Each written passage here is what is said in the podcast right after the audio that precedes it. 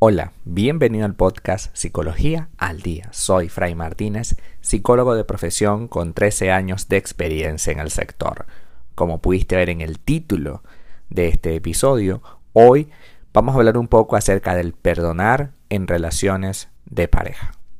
Comúnmente nosotros encontramos en cantidad de frases, sobre todo frases motivacionales, de coaching y de diversos tipos de terapeutas, que te hablan de el poder y lo bien que puede hacer para cualquier persona aprender a perdonar.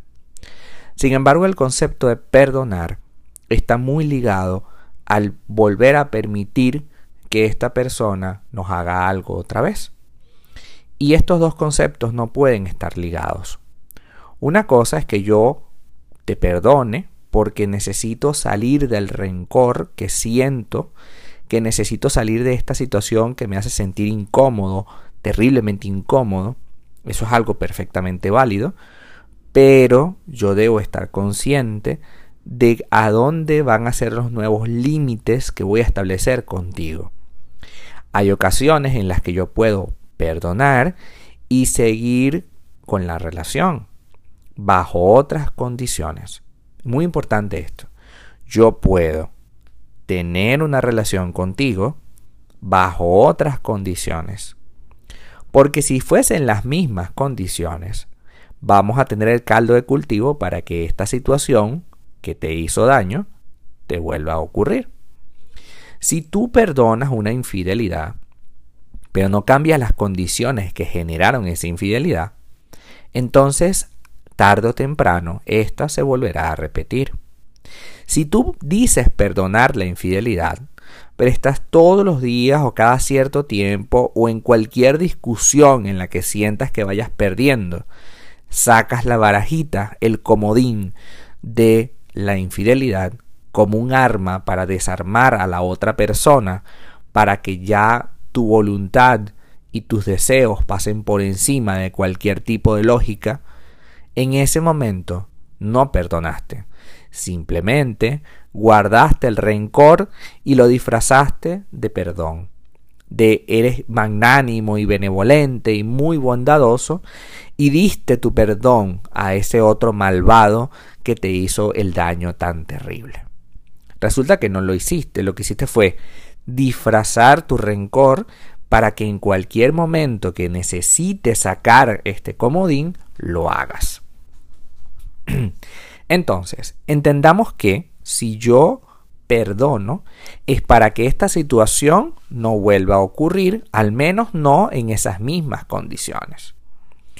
Si yo perdono una infidelidad, por ejemplo, debo asumir cuáles serían estas condiciones nuevas. Si yo perdono unos gritos, un golpe, un empujón, una palabra que me hizo sentir mal, yo debo crear unas nuevas condiciones y comprometerme a no sacar en cara otra vez esto.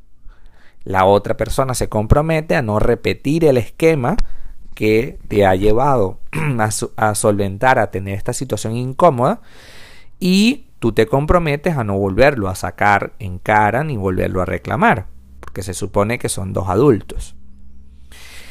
Entonces, Perdonar no es permitir.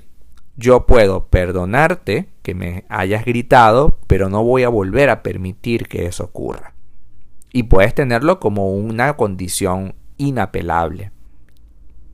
Yo te perdono el grito de hoy, pero no voy a volver a permitir que esto ocurra.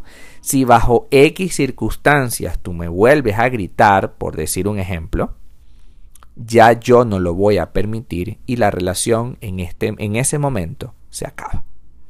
Cuando ponemos a la persona en 3 y 2, en una situación entre la espada y la pared, la persona pudiera mejorar, porque todos nosotros en algún punto necesitamos de presión. Nadie vive sin eso. Ahora, no se trata de reclamar constantemente, se trata de presionar, de decir, estas van a ser las condiciones. Tú sabes muy bien que las condiciones son como leyes, como la ley de gravedad. Tú lo sabes muy claramente que si te paras en la punta de un edificio y pretendes lanzarte hacia abajo, vas a darte cuenta de que no vas a poder volar. Tienes que hacer algo para cambiar las condiciones de la gravedad. Tener alas, tener un propulsor, tener un arnés, arnés, perdón, etcétera, ¿no? Entonces tengamos la claridad que si yo puedo perdonarte o, creo poder perdonarte, yo tengo que buscar la forma de mantener este perdón a lo largo del tiempo. Porque un perdón no puede ser simplemente de la boca para afuera, no puede ser simplemente porque no, no quiero perderte, porque ese es otro. Yo te perdono porque no quiero perderte, entonces como no quiero perderte, te dejo que tú hagas lo que quieras. ¿no? Y yo voy acumulando rencor y dolor y dolor hasta que llega un punto en que estallo. Yo no puedo permitir que otra persona vulnere mis sensaciones, vulnere mi tranquilidad, vulnere mi relación estable conmigo misma. Mi amor por ti terminará cuando empiece mi amor por mí.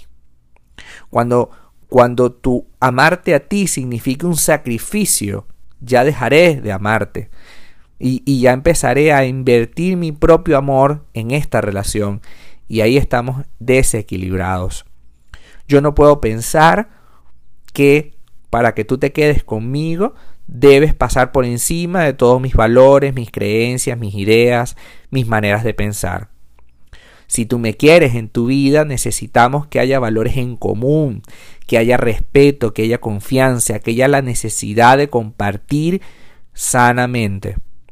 Cuando tú tratas de imponerme algo y eso me hace daño, yo puedo perdonarte la primera vez o las primeras veces porque estamos aprendiendo a convivir, pero tiene que haber un punto en el que yo me pregunte hasta cuándo yo voy a permitir que esta situación esté nuevamente presente en mi vida. Y si yo no lo voy a permitir porque no lo quiero permitir, pues entonces puedo perdonarte para olvidarte, olvidar el rencor que siento por esta situación y dejar de permitir que esto ocurra. Es decir, te puedo perdonar, pero te tengo que dejar ir, porque aquello que está creándose entre nosotros es sumamente tóxico. Entendamos que el perdón es un regalo, que el perdón es para ti, que el perdón es para tratar de limar asperezas y tender puentes. Pero a veces el perdón significa simplemente no quiero guardar ningún vicio de comunicación contigo, no quiero guardar ninguna cosa que nos una emocionalmente y te perdono para poder dejarte ir, para poder sacar este rencor, este dolor de encima y poder rehacer mi vida en paz. Hasta acá nuestro episodio del día de hoy. Muchísimas gracias por quedarte aquí hasta el final. Si deseas saber más sobre mi contenido, www.fraymartinez.com. Para consultas online, www.fraymartinez.com y sígueme en mi Instagram, arroba fraymartinez20. Muchísimas gracias y hasta el próximo episodio.